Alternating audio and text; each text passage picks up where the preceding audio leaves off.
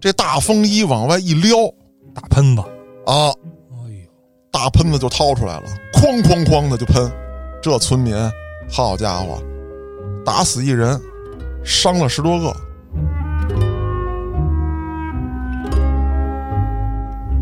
警察不来了吗？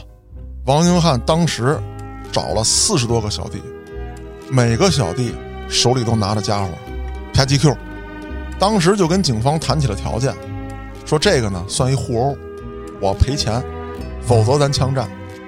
应了那句经典台词：“一个月才几百块钱，你拼什么命啊？”扣押国家公职人员，啊，拿着武器威胁警察，是个什么样的罪过？你想清楚了吗？然后这个王英汉也不慌也不忙，就说：“你们才几条破枪啊，啊，你们才挣多少钱呀、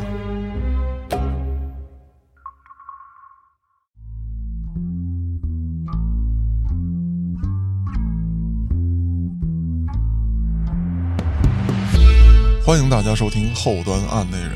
如果您有比较离奇的案件，愿意和我们分享，可以在微信公众号中搜索“后端组”，里面有小编的联系方式，您可以通过小编加入我们的微信群。欢迎您到群内与我们聊天互动。我是主播嘉哥。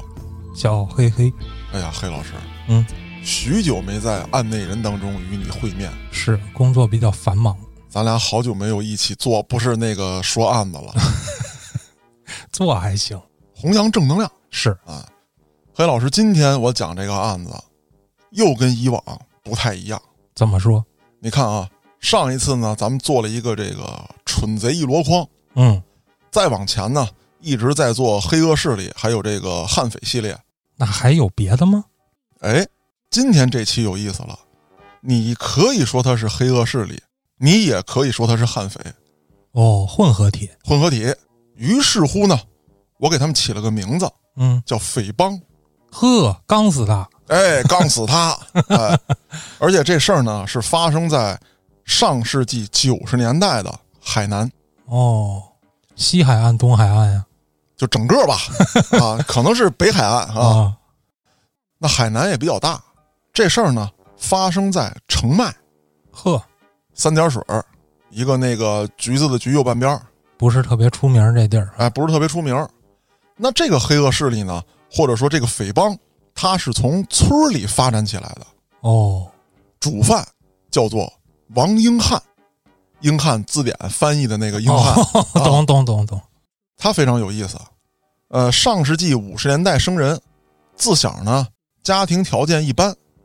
那按理来说啊，这样的人如果不赶上什么大契机啊，基本上就是平平淡淡一辈子。他呢从小就跟别人不太一样，怎么说呢？就是他心中啊一直有一个梦想，要做一番这个开天辟地般的事情。嚯、就是说，哎，我小时候海南这边没有什么，我就要当什么。没雪山，嗨，这事儿有点难，嗯，咱得说，就是说这个，呃，加引号的这个职业哦，啊，没有什么职业，或者说没有干什么的，可能没有国家领导人，他可能也到不了那份儿上。嗯哼，但是他有一个诉求啊，对权力还是有诉求的。我主要想表达的是什么？就是在这个咱们建国之后啊，有那么一段时间，没有什么犯罪分子。你想那会儿咱们在治安方面的两大成就是什么？第一，消除了所有黄色产业，没有妓女；嗯，第二，毒害了中国百余年的毒品、鸦片，被彻底搅绝，大烟馆全都给我关门。哦，那这个时候也就自然不会存在黑恶势力团伙，啊，过去那些帮派啊什么之类的也都剿灭了。缺这个，哎，他就想，我得干这个，为什么呢？他当时呢也不知道什么叫黑恶势力，啊，也不知道帮派咋回事儿，他就是觉得这个门派很牛逼，小说看多了，哎，等于说是五零后里面的中二病， 这个也不易啊。那个年代的人有这个病实属罕见，明教教主差不多这个意思。啊，你还真别说，人家还真就梦想成真了。呵，打小苦练武功，就是常听咱节目的人啊，都应该知道，我曾经在这个“话里有话”当中啊说过这么一期，就是我的小学同学给了我一本武功秘籍，插米，哎，他也是不知道从什么途径得到了一本武功秘籍他是啥黑纱帐？啊，就是差不多，就是不知道这个武林秘籍的这个名字。后来呢，我因为做这个案不是我做这个案子，啊是因为后来我整理这个案子，嗯，我想到我自己，就引发了好奇心。后来我一查啊，就是当年一直到八十年代末九十年代初的时候，就这种武林秘籍在市场上还是有一定份额的。你都有，那你想想吧。对啊，而且这些武林秘籍啊，有的没有发行版号，嗯，你也不知道哪儿来的。手抄复印本哎，有的人家还是正规出版社出的，哦，那会儿出版社可都挺没溜儿的，我那是啊，什么都整，啊，而且呢，这个种类繁多。对，什么泡妞秘籍啊，哎什么的那都是那会儿出的。哎，对，对对对对，这人他练完了，嗯，他是不是得用啊？对，我得是吧是吧？找谁呀、先找村里的小伙伴儿。我不知道黑老师你关注不关注啊？大概在几年前，哎，有一个村儿，北方的啊，嗯，河北省的一个村儿，咱们别说村名了，某某村儿什么第一届武林大会嚯，就在这个农忙之后，村里这空场上吧，或者说收完粮食之后，就那个地软软和和，啊，但也不是说一脚踩上呢就陷进去，正合适哎摔跟头也不疼。就比划上了。啊，第一届武林大会还分好多项目，啊，先开始是这个套路表演，你打一套，什么都有啊，这腰子的、翻跟头的、扫堂腿的，啊，这个猫拳、狗拳，哦，啊八极拳，哎，什么都有。那第一天个人展示啊，个人风采展示结束，第二天擂台对战，精彩了。哎，好玩了，一顿王八拳啊，哦，大嘴巴、撕头发、踹裆，哎呀，抠鼻孔子，哎呀，什么招都有不能用武器吧？啊！不能用哦，啊，要用武器我早去了，我那一把镐把子，我扫平他们。 那得出事儿。对，那你看前些年这个河北某地区有，但这不是他发明的，或者说不是他首创的，嗯，这事儿在早年间就有，哦，你说当年海南岛他也玩这个？就是当年在全国范围之内都有很多人玩儿。哦，甚至到了七十年代，啊，就是七十年代末八十年代初的时候，还留下了很多的影像资料。那挺珍贵啊。那当然了，你看过吗？看过呀，哦，我看过的呢是有一位这个老先生，打的是八极拳，穿的呢这个衣服呢就是底下是这个蓝裤子，啊，上面是绿上衣。也是一碰他就飞那种吗？哎，那那倒不是啊，比马大师肯定是强，人家打的是刚劲有力哦，啊，没有说那个五连鞭什么之类的。但是说呢，他不是对打的，是自己打的套路。哦，从我的这个浅浅的角度去看啊，人家的招式啊、发力啊啊是没有问题的。还是有一定道理的。哎，对对对，咱说回来，那既然在当年有这样的风潮，那全国范围之内这小旋风就席卷了，嗯，他呢也就报名参赛。这么几场架打下来，可以说在当地啊就十里八乡，小有名气。哎，怎么讲呢？这个就海南第一，呵， 天下第一武道会差不多啊，啊。那就说明学的还行啊。说白了吧，就是说没有影像资料留下，嗯，我认为是这样：第一，农村庄稼汉都有把子力气，那别人也有把子力气啊。对呀、再有呢，就是他从小迷恋这个东西啊，他高低练练，下手他狠；哦，再有，他老打架，下手黑。实战经验丰富啊，哎，可以这么说，敢躲敢打。，对，敢迎着拳头上。嗯，而且这事儿啊，黑老师，你见没见过这个？呃，就是咱现在视频多了啊，就经常在网上能看见街边打架这视频。俄罗斯的没少看啊嗨，那个太猛了，那个啊，就说国内的吧，嗯，俩老爷们儿可能打半天，哎，你觉得这抡的也挺猛，打的也挺重，其实谁也没把谁打成什么样。我看国内的就吐唾沫的 比较多。 嗨，那你看的是不是那个推推推不是你看的那是推，我看的是呵推性质差不多啊，啊。那在当年来说呀，我为什么举刚才这个例子啊？嗯就是为什么说这俩人打了半天，谁也没把谁打成怎么样？第一，他可能打到你的时候啊，不是拳头打到你，是胳膊，哎，是胳膊，那肉了咕囔的，他他他没什么杀伤力。嗯而这小子，这王英汉啊，他老打架，他慢慢的呢，这人与人之间的距离感他掌握的特好，哦所以说他凭借着这个，再加上你说的敢躲，哎，敢迎着拳头上，敢打，不会说拳头一来他闭眼，嗯赢了，赢了之后他就觉着自己是那个了，哦，哎，我要走上这条路。我要立门派了，哎，对了，咱得这么说，五十年代出生的人啊，必然经历了那十年嗯武斗成风。是他在这十年这个实战磨练当中，有了自己的战斗经验，然后又通过擂台这种方式，哎，找到了感觉。毕竟这个混战啊，跟这个街边打架这种单挑与上擂台还是不一样的。而且还得到了群众的认可。哎，我开武馆吧。对，肯定有人来呀。对，他能打呀，一九八八年，他开了自己的武馆，那还挺早啊。非常早了，可以说是体制外的武术类培训班，嗯他算是力拔头筹了，最早一批。嗯甚至说在这个当时的北京和上海都不一定有。哦我记得我小时候刚开始学的时候呢，九二年啊，那才有花钱到那个人家租的那个体校的那个场馆，白天人家这帮啊体校的孩子训练完了，找这么一个时间段，也是体校的老师给你教，人家挣点外快，啊，你说这是培训班儿啊，可哎，能确实晚点儿，但是我觉得像这种师徒制的这种，可能还是一直有的吧。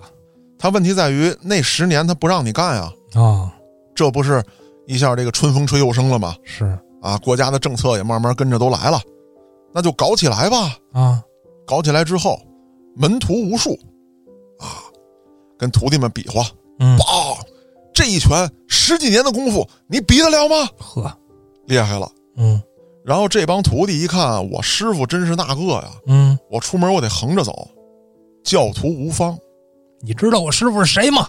哎，英汉，你师傅的词典啊，啊，啪，上去就一大嘴巴，啊，那你说，一般情况之下啊，你看，无论是我师傅教我武术，还是我现在的教练教我拳击，人家说的第一条就是，有能个儿擂台上使去，不许打。嗯现在不也流传这么一句话吗？叫这个打输了住院，打赢了判刑，对 吧？简单说就是武德嘛。对嗯啊，你不能欺负人家，而他手底下这帮徒弟就爱欺负人，欺负完人之后他还表扬。啊，就跟那个家大人似的，说今天打架了打赢了吗？啊，打输了揍他一顿，嗯要打赢了好， 给我们帮派扬名立万。嗯，打坏了师傅给你赔去。嗯，师傅再打他一顿，嗯，打到他不敢来找你赔。好家伙，那你想，这个组织里的人他好得了吗？好不了。过了两年，啊，手底下人多了，再有一个，就这些人后来再加入他的时候，想的根本也不是学功夫了。啊我牛逼啊！那天我大师兄咣叽咣叽给谁歇了？啊你敢找我，我找我大师兄去。啊哦，你自己不行啊？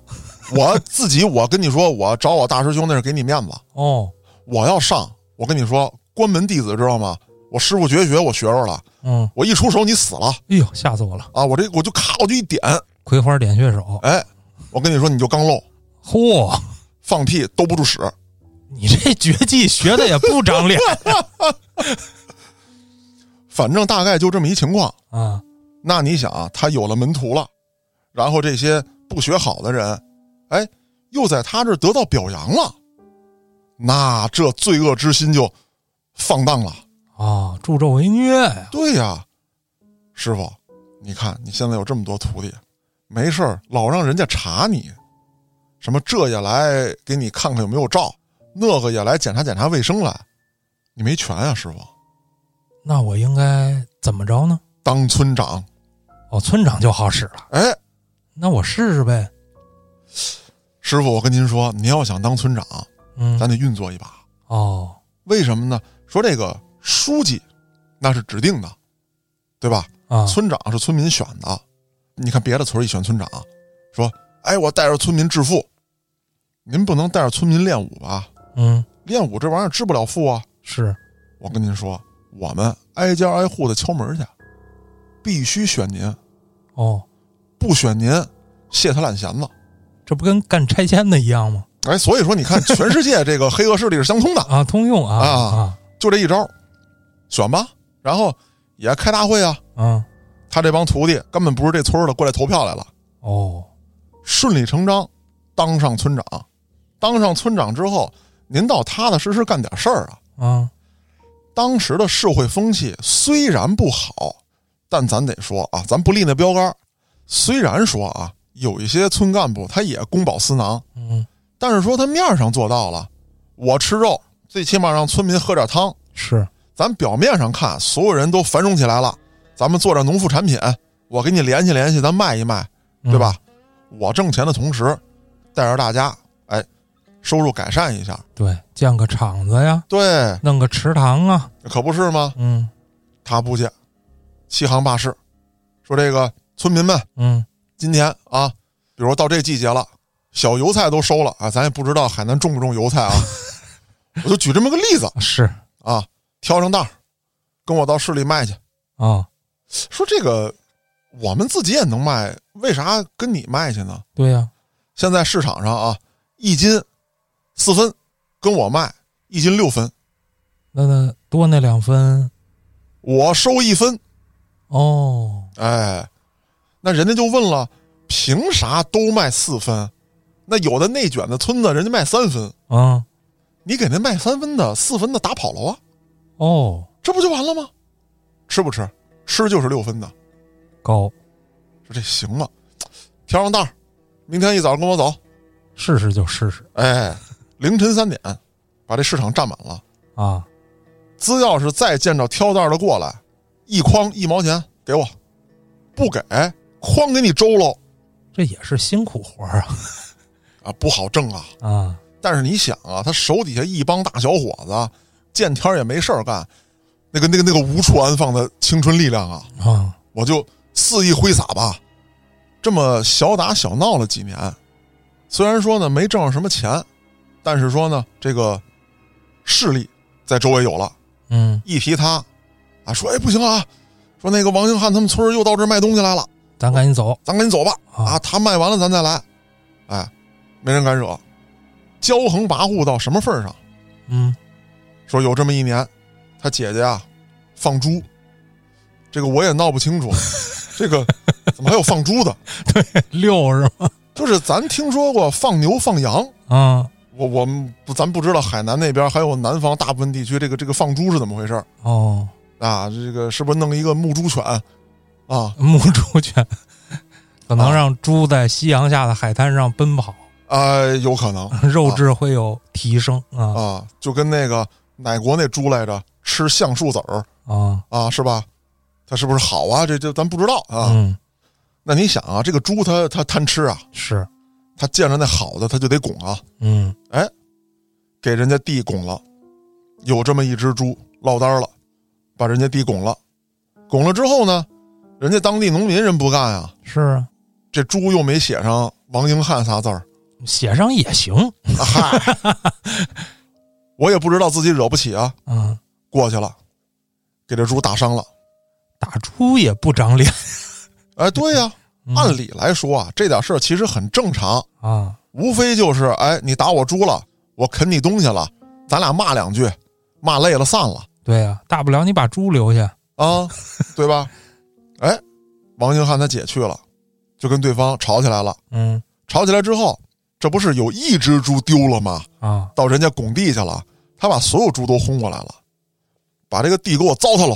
我给我踏平哎，那人家农民能干吗？嗯，你纵猪行凶啊！你这词儿捅的你看我这文化嘛，对啊对对啊，那人家这个当地农民把自己儿子啊这个什么女婿，反正家里的男的老爷们儿啊，能扯上关系的都叫来，村里的这个村民也叫来，你拱我地，我吃你猪嗯，啊，给你猪都宰了，我们挨个放血做血肠子。是当然说海南有没有血肠这种食物，我也不太 清楚。啊，是不是那种猪还不知道？哎，对，嗯哎，反正大家也都习惯了，就搁哪儿都是东三省那一套，反正啊，啊，做血肠子，给我整喽，捞酸菜嗯，啊，今天全猪宴啊，村民们一起吃。这他姐可急了是啊！你杀我猪，如同打我弟的脸你知道我弟是谁吗？啊！我弟叫王英汉，你弟词典啊！就我操，你你你已经是个死人了。哦，我弟最烦听这句话，知道吗？他弟来了，按照我以往讲的这些案件的情况来说，啊，黑老师你都能想象到，乌泱泱一票人，嗯对吧？拎着这个镐把子啊，板锹过去之后跟他们干，把这个村民打喽，再讹点钱。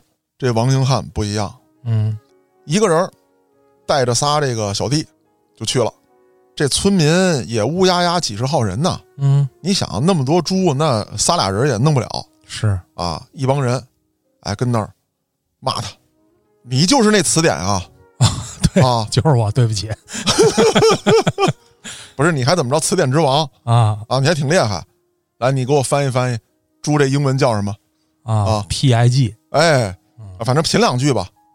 这王英汉也不废话，给小弟使了个眼色，当时就把枪掏出来了。哎呦，这村民也没害怕。说实话，那个年代，在海南这个地方啊，很多人有枪。掏出枪来之后，这帮人也没害怕。掏枪的多，敢开枪的可不多。是这小弟过去，啊照着那个这地的主人啊，上去就一枪，打哪儿了？膝盖。哦，这帮村民就炸了锅了。我操，你敢开枪打人？村民还真没害怕啊，啊！准备跟他们火并。胆儿够肥的呀，都啊，王英汉也没二话，刚才掏出的是一把手枪。另外这俩小弟一看镇不住，大哥一使眼色，这大风衣往外一撩大喷子，啊，哎呦，大喷子就掏出来了，哐哐哐的就喷。这村民，好家伙，打死一人，伤了十多个大案呢这是，啊！按理来说，这是当地大案，警方立刻赶到，嗯王英汉一点不慌，警察不来了吗？来了那么十来个，王英汉当时找了四十多个小弟哦，这会儿招人了，啊，每个小弟手里都拿着家伙，是冷兵器吗？啪叽 Q。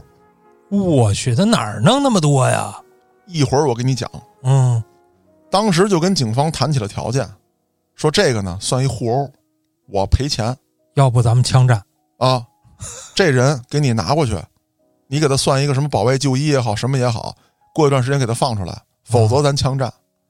应了那句经典台词：“一个月才几百块钱，你拼什么命啊哎呦，还真是，关键我们枪还没你多呢。？”对啊，那这个时候咱得讲两件事儿，一个就是当时的警察的构成，在八十年代啊，咱们知道八三年严打过一次，嗯九十年代也严打过一次，就发现这个警力极其不足。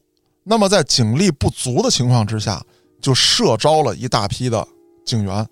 这批警员呢，没有正式编制，但是又跟现在的协警、辅警有本质上的区别。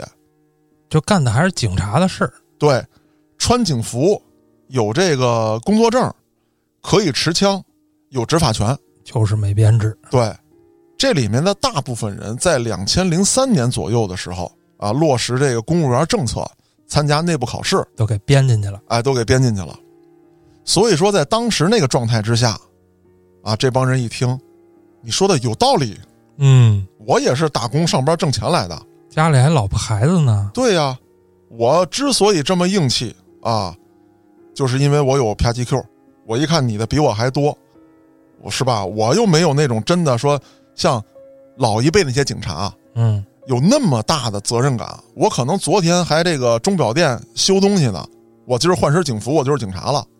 他对这个行业没有那么高的认知，啊没有那么大的责任感。我就是拿钱，啊，我有枪，我就不害怕。我遇到硬茬子，我就怂。小地方呢可以理解，啊，对，那当地这派出所的这个，咱就说所长吧，啊，一看这个事儿啊，也确实不好办。你把人交了，把那个行凶的那把枪给我拿出来，啊，不是有喷子有手枪吗？嗯你都给我交了，咱们算一个村民互殴，我们这边再收缴点枪械，咱就算一起这个互殴事件。我们没收了枪械，抓住了主要的作案人员，你再给那个苦主赔点钱，这事儿咱就了了，哦，就给抹吃过去了。所以说，他还真不像有的黑恶势力，说是我得先建立保护伞，我巴结警方，也不像某些悍匪。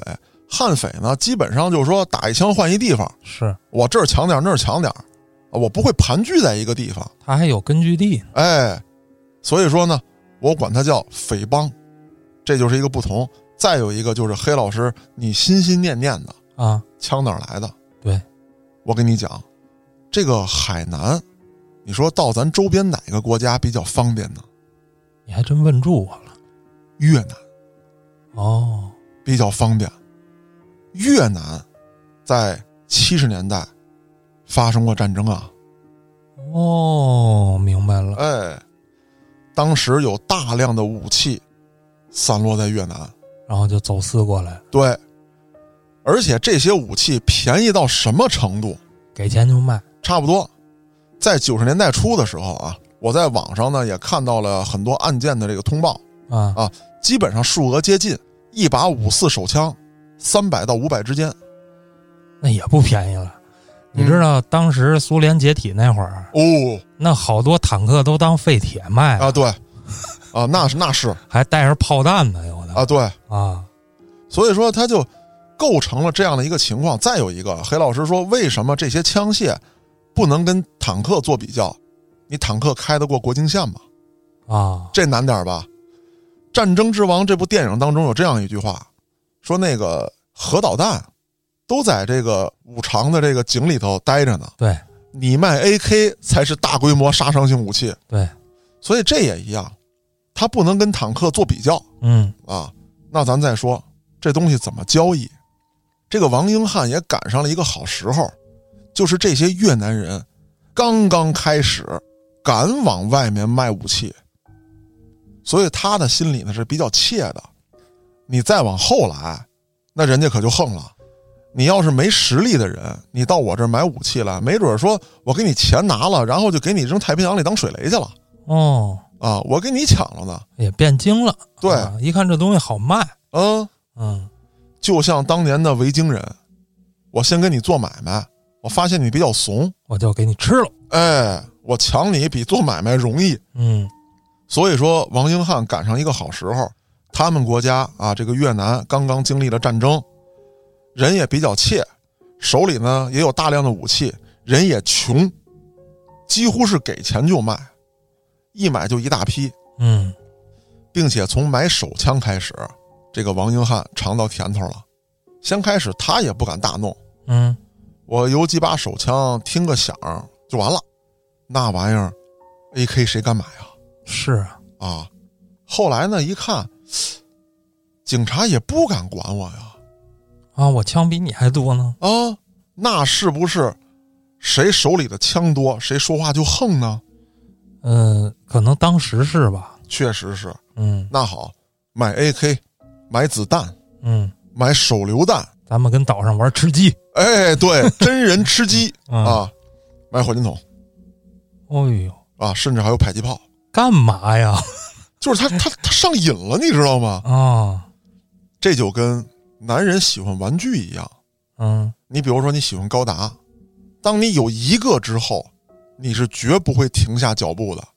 但是啊，你就说手枪啊、AK 啊，甚至说火箭筒，嗯，你经过简单的培训，它可以用。对，但是迫击炮，你要想打准喽，这东西不用打准了。啊，有一些军迷可能知道这么一个梗，就是咱们当年卖给这个沙特的这个导弹，啊，美国人说中国这技术不行，他打不准，然后中国就说了，说这玩意儿用打准吗？嗯，方圆多少多少范围之内都夷为平地了。哦，那对于一个村长，在十里八乡的这个范围当中，你有了迫击炮，我就走量呗。哎，就相当于你有了个导弹啊。这玩意儿一响，那谁还敢往上上啊？啊，大方向对就行，是吧？对，我就冲东打就完了嗯啊。再有一个就是说，迫击炮这东西啊，其实操作起来也也不太复杂。但是他啊得练呀、他才能试哦。我调到这儿能打多远？怎嗯么怎么着的？还有什么风啊，乱七八糟的。嗯哎你说的，很对，黑老师。下一步，大练兵哎呦，怎么办呢？嗯说我这个真要是说跟村儿里头或者跟县里头，我这砰砰的这个放迫击炮，有点太嚣张了。是啊，啊，虽然说派出所不敢管我，省里不办我吗？对呀、啊，怎么办呢？我开矿，啊，就这片山，我包了。哦，然后人家说你他妈疯了，这山上没东西，啊你管我有没有东西呢？我就练炮呢啊我爱种树种树，我爱开矿开矿，这山我包了，你让不让包？你要不让包，我就拿你家房子练啊，包包包包包，反正也没东西啊！对，啊，您拿走。那周围这些村子啊，就听见这个哐哐这放炮这声儿，啊，人就说我炸山呢，我开矿呢，哦，你管着吗？是，啊，要不你现场看看来，大哥算了， 您您说什么是什么。嗯啊那就这样，他的实力越来越壮大，买了枪了，有了炮了，我得挣钱啊。对呀、他想到了一个特别简单的挣钱的办法，收第一桶金。我现在掌握了海上军火走私的这条线，就是在公海，我开着船过去，那边越南佬把这个枪给我，到国内我卖，这不就行了吗？哦，而且那个时候啊，已经开始有这个大量的，不能叫大量啊，已经开始有成规模的毒贩了。那就是他当军火贩子，对然后把武器给毒贩，对，毒贩还有钱，哎，嗯，你们来钱比我快，但是你们需要的这些东西，你们现在没有。你也不好运，对呀、这条线我已经走熟了，而且他还跟越南佬啊，就这些专门倒卖军火的这个越南佬，说好了，这个东西你只能卖给我。我量大，哎，对，那这些毒贩他跟越南也有来往啊，他直接找越南人买枪不行吗？对呀、他也是这么想的呀，说王英汉卖我太贵，哎，为了给他挤走，我以同样的价格从越南佬那儿买，对不对？那越南人肯定愿意啊，省去中间商赚差价。那他量小啊，按照毒贩的角度来讲，那我不是还跟你有毒品交易呢吗？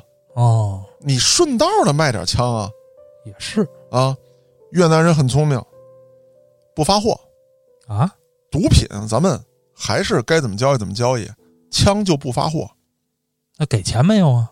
给钱了，那不白讹吗？这不是？我可以拿这个毒品跟你抵，枪我不给你，啊，说哎呦对不起啊，说那个哎呦这这段时间不太好搞哟，哦，啊，我拿点这个鸦片赔给你喽，那你这么说，越南人还挺讲信用啊。不是为了做生意吗？当然了，这些国内的毒枭不干了。啊，让你去送趟货，不是刮风就是下雨，嫌慢你找快递呀、就大概是这样一个情况。等于说呢，这个王英汉基本上，哎，把这个军火交易这条线儿拢到自己这儿了。垄断了哎，那靠卖军火挣完第一桶金之后，他也想到了这个洗白的事儿。这还能洗白呢？他其实白不了对呀、啊，但是说呢，他觉得有些生意的钱更好挣，嗯，比如说包工程。九十年代初的时候，海南呢也开始搞特区，深圳搞得比较好啊，是，我们向他学习吧。而且全国的很多沿海城市啊都在搞特区，贸易、旅游啊等等这些的，我也搞。搞特区就得有建设呀，有这么一家公司承包了这么一个特区项目。有这么一天，王英汉就去了。这个黑老板啊，哎，啊，我听说你搁这嘎达你搞了一特区还行吧？啊，你这么的吧，那个我也不说啥了，你这个特区的安保工作就交给我了。你是本地人吗？呃，你怎么这口音呢啊，？你你看吧，你这对，你要有这种质疑啊，我就跟你家开矿哦，啊，那多少钱呢？咱们别提钱，安保这一嘎达你嘎嘎放心，我把人给你派上。你要股份呗？哎，黑老板聪明，嗯，你想得美！不是你这撅我面儿是吧？你抓我骷髅是吧？你要开矿，啊那这个王英汉撅了面儿了啊啊，你等着吧啊，真撅了啊，哦，撅了面儿了，人家那边啊是有保护伞的那倒是，啊，要不能拿那么大项目吗？就是啊，人家跟当地警方一说，说来了一个那个词典啊，非要跟我这儿分股份，说嘎嘎的说那个保护我安全，嗯安所长，有您在，我需要他保护我安全吗？啊，这个安所长也琢磨着，那是这么个意思啊。举着麻雷子就出去了。对我让他看，跟他爹出来看蘑菇云，啊，这安所长就去了，带着自己的邱政委啊，啊，还有几个小兄弟，什么这个海涛警员啊，什么之类的，嗯就都去了，去了那么七八个，开了两辆车，说项目部这一块儿给我保护起来，咱们地区的重大项目一定要重视起来，安保工作是第一位的。那个，那个什么，安所长，要不咱先撤吧？啊，怎么怎么意思？说你看那边啊，浩浩荡荡的，好像不太对劲。哦，推着 炮就来，呃，推炮有点夸张了，嗯就看一大帮人啊，有一人扛着一个音箱，放着那个“七杂风云”啊，就就就来了，那会儿还没有呢，可就能啊就就就就， 大家想象这个场景啊，是，反正就是一溜车嗯啊，一下车，这帮人晃晃悠悠的就过来了，而且来了之后啊，一点废话没有，直接掏枪。帕 GQ 啊，走到近前，所有人一拉枪栓，都别动。这帮警察啊，就躲在车后头，把手枪也掏出来了。可人家那边有手枪，有喷子，有 AK 有 AK 啊，啊火箭筒啊，这火箭筒倒没拿来啊，啊。然后呢，这个老板也不怂啊，是。你这都是轻武器，你就敢到我工地上闹来，那您还整啥吊车吗？给我上推土机，哦嗨，给我推进，大巴挠子。嗯推土机子啊，还有那个前面拴一大链球的那车，哦，拆楼的，哎，还有那个前头带个大大囊子，咚咚咚咚咚咚咚的还是拆楼的，啊，对，反正就这么一堆车吧，嗯，开始往前推进。变形金刚、大力神，啊，又是合体了哎，我的钢铁洪流啊，必将碾碎你们这些反动派。就在这时候，有一哥们儿，王英汉手下的一员得力干将，把衣服一撩开，哦，浑身上下都是炸药一圈麻雷子，啊！看蘑菇云嘛，哎，对对，你是不是后来加入后端组了？不是安所长说，哎呦我操，带少 了，哎，对，往那个大挖挠子前面一站，来，从这儿压过去，嗯，过来，来。大挖挠子可就害怕了，是， 这玩意儿，好家伙，我这个本来是汽车人，你这一拉弦儿，我变霸天虎了。飞了，啊，那哪行啊？警察也害怕。然后王英汉走过来，狂到什么份儿上，嗯，把他们几个枪给我卸了我去，这也敢要啊，啊！请走喝茶，把承包这个项目的老板，还有安所长、邱政委，全都请走了，到当地最好的大饭店摆下酒席宴，嗯，说我来是要跟你们交朋友的，哦，但是交朋友咱们得有来有往。是，你看今天这么好的饭菜你们吃上了，钱是我花的，是不是应该让我挣一点？哦，然后人家这个有警察身份在啊，我不能一下让你给我唬住了啊！是啊，说你可想清楚了，扣押国家公职人员啊，拿着武器威胁警察，是个什么样的罪过？你想清楚了吗？然后这个王英汉也不慌也不忙，就说：“你们才几条破枪啊，啊，你们才挣多啊少钱呀、就指着承包项目那老总啊，就是黑老板，啊，黑老板给你多少钱，我也给你多少钱，咱们合作一起赚钱，不要把饭吃毒了，把事儿做绝了。我呢就是个农民，穷苦人出身，如今想翻身，谁拦着我挣钱就是要我命，谁要我命我就要他命。哎呦，脑子还挺清晰的呀。嗯，说这样，咱们三一三十一，说怎么讲叫三一三十一？嗯，你们警方，我黑老板，三一三十一，没懂就是一人占百分之三十吧。哦。那作为警察来说啊，这事儿他貌似没亏；作为你黑老板来说，亏大发了。对呀，嗯，这平白无故的，这六七成就没了。但是这个王英汉也有办法，我把前期款项拿出来，我来出，给你黑老板一部分，给警方一部分。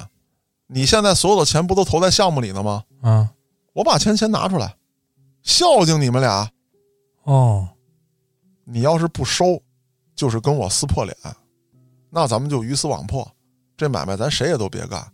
又应了那句经典的台词：“一个月才几百块钱，你拼什么命啊？”警方当时也觉得，啊，这个拼也拼不过，我也得活着，嗯，我还有钱赚，我被逼的也是走投无路了。而且这王英汉还说了，说别人我不管，当地的警方在我这儿都好使，怎么讲就都好使。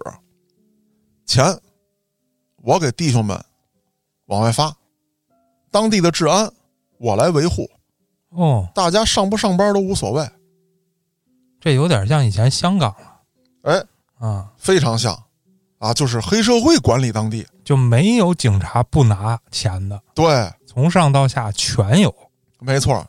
那上面拿大头，往下面的人就开始发钱，对，越往下越少嘛。越往下越少。对，那这样的话呢，整个在当地这一小区域，所有人都被腐蚀了。嗯，那可以说啊，在九二年左右的九零年到九二年之间，这个王英汉在当地只手遮天叱咤风云。啊，一时无二。他慢慢的呢，也把这个魔爪啊，就伸向了黄色产业。啊，他还特有意思，我不干那个大的歌厅洗浴，嗯，没意思。就开发廊哎，我开一堆发廊哦，发廊一条街啊，我发廊好几条街啊，你进哪家反正都是我的啊，啊。然后他自己还挨个逛，嘿，哎，每次都换新样有意思，啊，好玩儿。来新茶了又。啊、哎，品一品，嗯，有这么一回，说来了一个邯郸的小妹儿，先验验货吧，把她叫到我的别墅里来。哦，她这个人啊，极其腐败，啊，用腐败这词儿不太对啊，就是极其奢靡。好多的老婆，为什么叫好多的老婆？啊，挨个跟人办婚礼哦，啊，你们就都是我娶的，每个人给你们弄这个别墅，你们住着，给你们派家丁，我没事儿我就各个宫我走一走，哦，翻牌的那种。哎，对于这种发廊小妹儿，她采取了另外一个手段，送我家来，裹好了送家来嗯，啊。这个小妹儿培训培训，漫游，当时还没有这个东莞市那种服务啊，反正就是能想到的花招都想到了嗯，啊，喂酒啊，纣王什么样我得什么样啊，没有我纣王拿不下的狐狸，反正舒服。哎呦，一下喜欢上了，就老找这小妹儿，没隔俩月，嗯，这小妹儿人没了，哦，他就把这妈咪瞪过来了，副理。嗯吧，他就把这副理瞪过来了，或者说叫这个发廊老板娘，啊说你家那个邯郸来那小妹儿呢，我跑了，啊，跑了那哪成啊？啊，什么时候跑的？就昨儿上午。那你怎么没告诉我呀？嗯，不是老板，我吓破胆了。什么玩意儿？我的厂子，我开的店，我让你跟这儿盯着，你告诉我你吓破胆了。你怕什么？谁？你跟我说谁？说呀，昨儿上午你也知道，咱们这上夜班了啊，上午都睡觉呢。嗯突然我一睁眼啊，一把枪就顶我脑门上了，啊，让别的小妹儿互相捆，都给捆上，然后他最后他他他捆的我，说那个要是出去告诉你就打死我。这王英汉就问了谁呀、啊，啊，谁这么大胆儿？说不知道，说一个北方口音的，啊，也不知道哪儿来的，啊，就就就要他就就给要给他带走，给我找。说俩人怎么走的？说不知道，把他妈这一带全给我封了，给我找怎么回事儿？东查西查，查出来了，嗯这小子还真就不是善茬儿。这个抢走邯郸小妹儿的这人啊，家也是河北人，啊也是当时在当地的一个重犯、要犯，哦，从河北犯了大事儿，逃到海南来了。悍匪也是，哎，而且呢，已经在海南潜伏了几个月了。就这个邯郸小妹儿来到这个海南这段期间，俩人就有联系，因为同是河北人，流落到此。你说是这个在床上他俩比较和谐也罢，还是说有了这个同是天涯沦落人的这种感情的这个呃互相的这个代入也罢，哎，俩人好了，好了之后呢，这小妹儿就求他说：“你把我带走吧。”嗯那这悍匪呢也早有此意，哦，说从此你我二人浪迹天涯。这王英汉一琢磨，你浪迹天涯，你把我要的妞带走了，啊，我这成笑柄了，不行，把自己手底下那几个得力干将啊都给我找来，给我追杀他，把这个北方佬给我做掉哦啊，揽弦子给我拽掉啊，然后这人给我扔他妈太平洋当水雷去。哦啊，这几个人来了六位，骑着俩摩托，开着一辆车，啊，就是根据打探到的情报就追去了。后半夜回来一个，嗯，浑身是伤都死了啊，哦大哥，不是你你们你们怎么回事？你们是他妈的一直追到东北碰上老毛子了吗？啊，怎么给你们干成这逼样？嗯说不是大哥，那个对方硬茬子，说有多硬啊？你们他妈端着 AK 喷子，就那迫击炮实在不好拿，没给你们。嗯你到那儿让人干成这样，说不是大哥，我们打照面了，这家伙不讲武德呀！我们刚一报号，抬手就一枪，哦，一兄弟脑袋就炸开了挺准呐，啊！然后他是，呃，一边跑一边开枪，呃，把我们车还抢了。嘿，就我吧，当时骑摩托，然后我摔路边上，我中了两枪之后没死，都是屁股蛋子呀、什么之类，这不要命的地方，我活着回来了，啊，然后就查呀，说这人往哪儿跑了，怎么这么厉害啊？给我调大队人马去追嗯这件事儿啊，也让我看出来了，就作为旁观者的角度啊，我看出来了，就是他手底下这帮人啊，也没有什么能征善战之辈。是，阵势上、武器装备上真有压倒性优势，他是牛，他都敢跟警察叫板。真遇上这种刀尖舔血的这种横茬儿，不敢。咱说实话，有两种可能：第一，可能是啊，这位悍匪确实是因为一直在被警方追踪啊，他有了很强的反侦查能力，嗯啊，躲避了这些啊、呃这个匪帮的人员。另外一种可能就是这些人根本就是出工不出力。你想啊，这几个得力悍将去了，让人干的就剩一个活着回来，还身负重伤。我们去了，我操，田轩怎么办啊？嗯，我才挣几百块钱啊，我拼什么命啊？ 也是这心态啊，所以说这也就是他吃的这一回亏。那么，通过他吃亏这件事儿啊，我还想讲一个什么，就是在上世纪九十年代初啊，这个社会确实比较动荡，治安环境真的不太好，各地都有黑恶势力萌发，也有悍匪到处流窜。当然，你要说我非要在这儿倡导一下现在幸福生活，有点这个太扯淡了。咱不说，只是说大家可以通过我讲的这些案件，尤其是今天这起，咱们去呃尽量的去想象或者说理解一下当年的那个社会环境。嗯这也就解释了为什么现在很多不可思议的事情能在当时发生。那到了就没追回来呗，那当然了，这个事儿呢，就有点像这个影视剧当中的安排一样。这个犯罪分子呢，最后没有死在仇家手里，是被警方干掉的。嗯但是我查了很多资料，这个人啊，我觉得因为不是正规报道当中对他报道的很详细，只是提了一嘴，有这么一个人啊，从这个王英汉的手中逃跑了，带着一个小妹儿，但是这个人的人名儿并不是那么确定，哦，在很多版本当中，他有不同的名字，而且最后枪毙的那个人到底是不是这个犯案人，其实只能通过不同的案件之间我们进行推测，并没有一个正规的报道。甚至我觉得带小妹儿跑的这个河北人，很可能是许多流窜犯的一个合集。嗯，怎么说呢？第一，我刚才讲了啊，最后被枪毙的这个人，警方枪毙的这货啊，嗯，他确实在海南做过案子，也确实这个是从海南跑了之后被抓住的。那只是说与本案当中介绍的这个带小妹儿跑的这个罪犯很像，但不一定是一个人啊。对，但不一定是一个人。那我说的合集是什么意思？有一个北方人，或者准确点说是一个河北人，从王英汉的手底下抢走了一个小妹儿。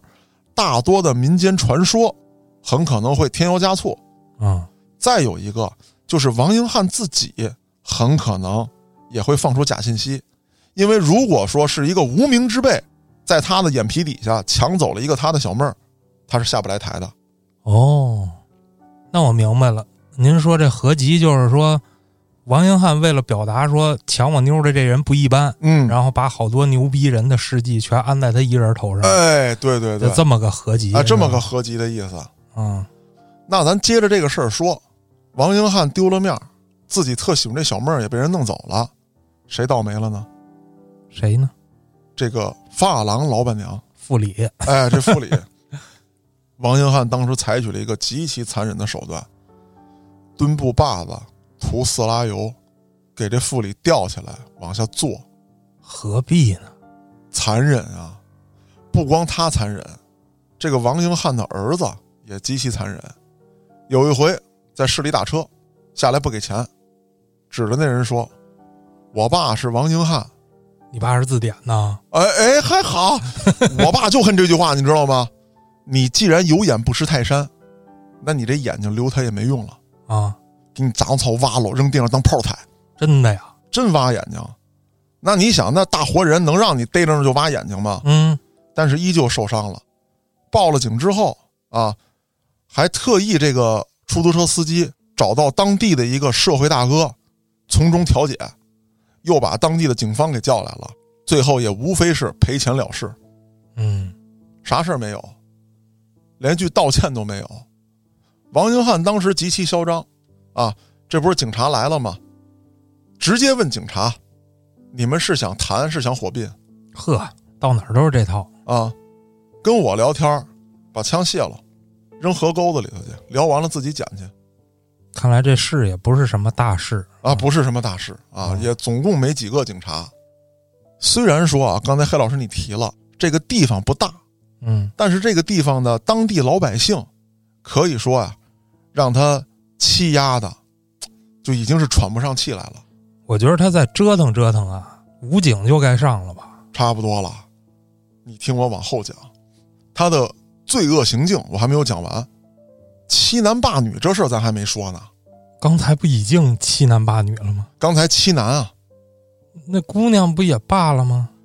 那姑娘虽然她也罢了，但咱得转回头来说，她是做这个行业了，哦良家妇女，人家家大姑娘要罢，哦，他之前娶那堆媳妇儿还是谈的，还不是霸的。之前娶那一堆吧，怎么说呢？就是有一部分是半推半就，哦，有一部分啊，可以说是就依附于她。享受生活。哎，那我要特殊拿出来提的这个姑娘，跟他们情况不一样，十七岁，黄花大闺女，也没经历过什么，怎么认识的呢？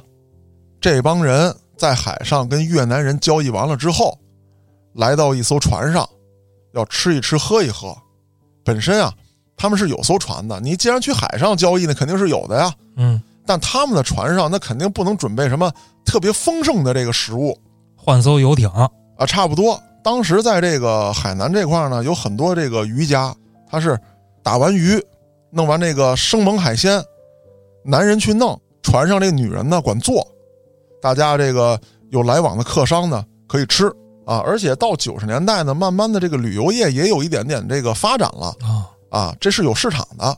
尤其像咱们北方人，呃没坐过什么渔船出海，这对于咱们来说太具吸引力了。嗯现在稀松平常了嘛，对吧？当然了，那个时代要去，你可千万别跟王英汉坐一条船上啊！啊不过也不太可能啊，因为人家肯定是包船。对对对对，啊那就有这么一回，到这个船上呢，这个女人呢正在做饭，生猛海鲜、皮皮虾馅儿的饺子啊正给弄着呢。当时这个船老大啊，也就是说这个渔船的这个主人，就把自己女儿啊弄到一艘小船上，让她出去干别的去了。躲开，躲开。谁知道呢？这十七岁这个小丫头呢，不经世事，事儿办完了，自己也没事儿干，就回船呗。嗯这王英汉跟手下这帮兄弟正吃正喝呢，一看有人撩帘进来，哎呦，这个漂亮 啊！！哎呦，加上喝了点小酒，这船在海上还有点晃。啊，哎呦，这姑娘风摆荷叶是雨润琵琶，太好看了。再想想我娶那些媳妇儿，我玩的那些小妹儿，庸脂俗粉，这姑娘我要了。哦，然后这不是老板娘正做饭呢吗？刚上了一个皮皮虾馅儿大蒸饺，啊一个 他妈挺大的哎，就就就反正就是啊，啊大概那意思吧。来了一屉啊啊，说那个一会儿我给你们韭菜再炒点墨斗鱼去。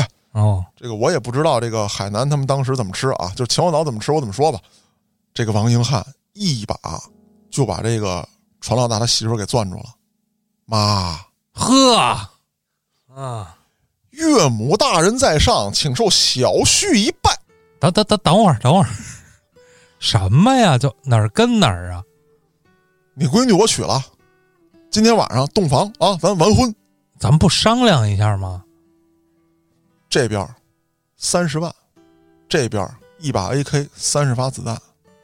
妈妈，您选吧。那我还是先问问他爸爸吧。人船老大一回来就给跪下了，说我就这么一个闺女，啊，我们俩还指着闺女给我们俩养老呢。有我呢呀。对呀、你们怕什么？嗯一指这海边上，哎，就现在啊，就我手这么一划拉，就这范围，所有船你家的了。嘿，啊，这三十万单算，这些船聘礼啊，闺女还跟你这儿住，我不带走，但是她是我媳妇儿了，我说什么时候来什么时候来。你看那些船没有嗯啊？就刚才我说了，都归你们家那些船。我王英汉来喽，你们二老啊，那些船随便选，到上面回避一下。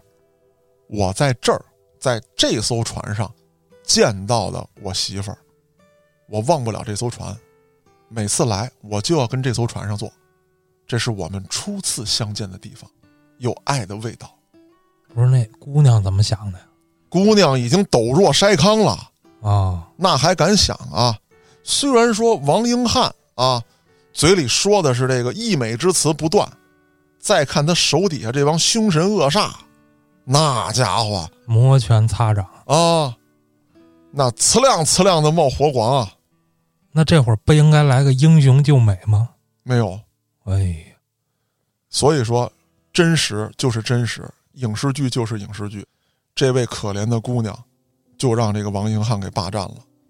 王英汉最后啊撂下一句话：“要不咱们当一家人，几十年之后我给你们二老养老送终；要不我现在给你们养老送终。”哪个敢不从啊？不敢。那王英汉的陨落非常突然。刚才我已经讲了啊，恶贯满盈，作恶多端，嗯当地警方都不敢惹他。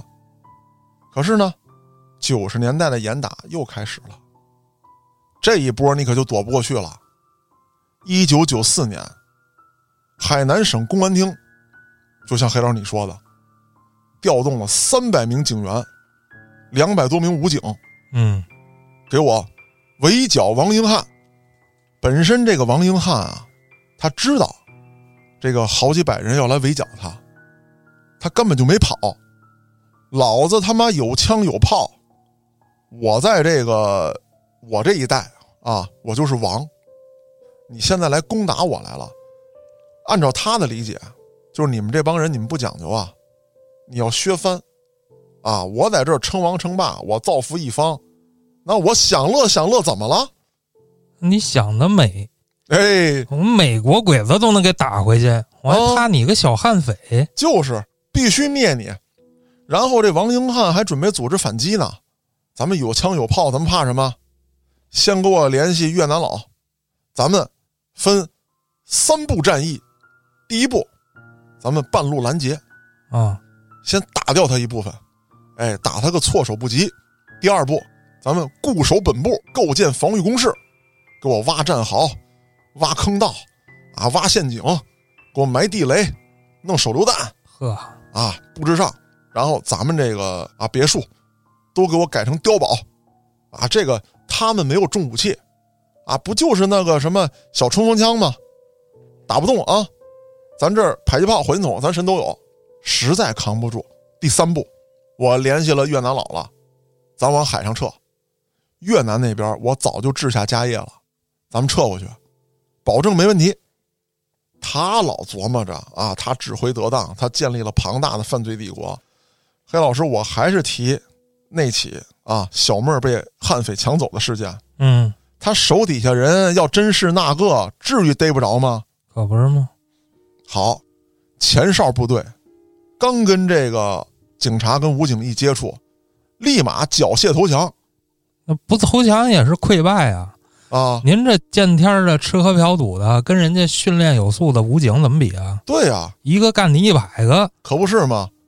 而且这帮人啊，根本就不是怀着这个去干仗的心去的，因为冲到第一波啊，这个王英汉准备打埋伏的这些人，那就是底层小弟，一个月才几百块，我拼什么命啊就是的，啊！去了之后，直接咔跪下交枪。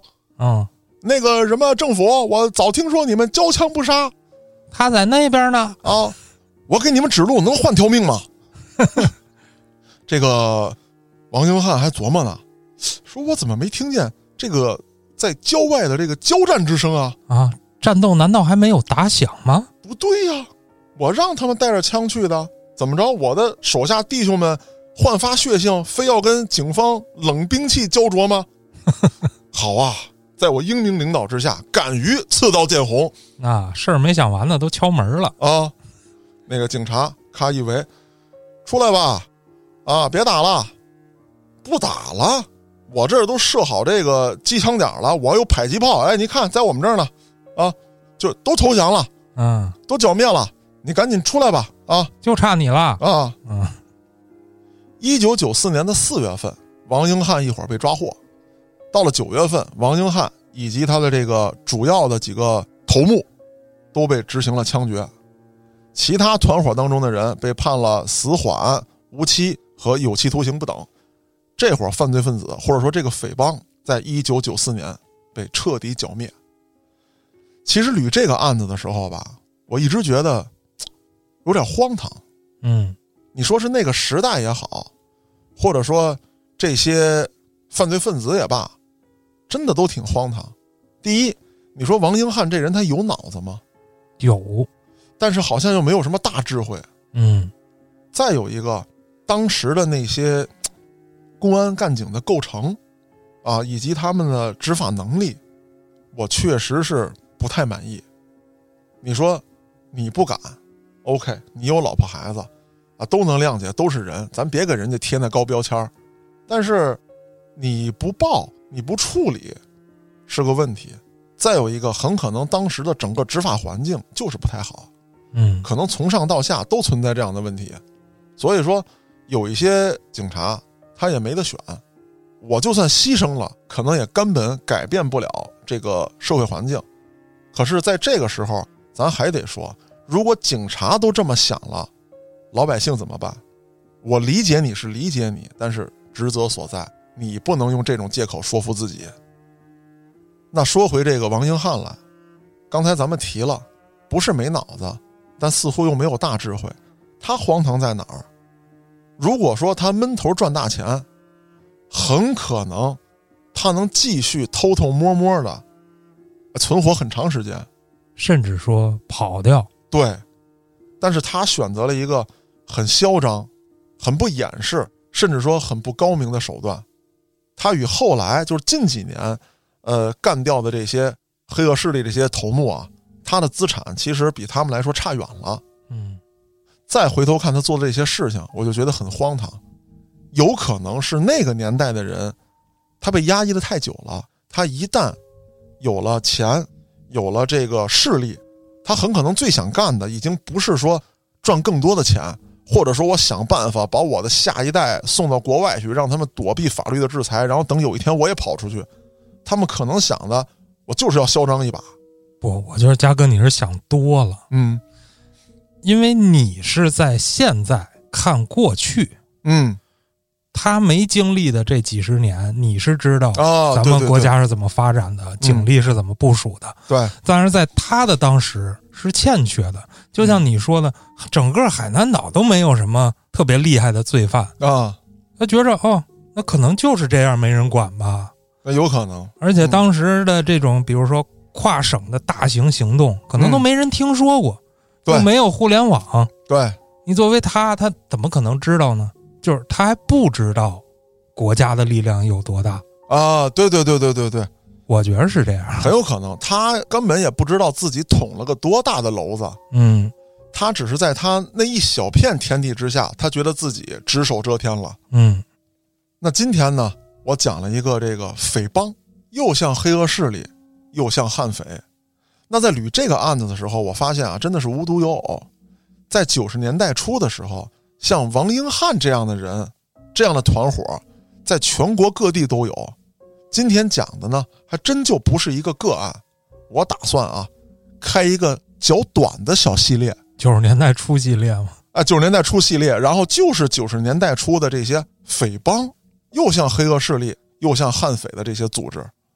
那这个小系列，咱们随后一期一期的为大家奉上。我是主播嘉哥，咱们下个案子再见。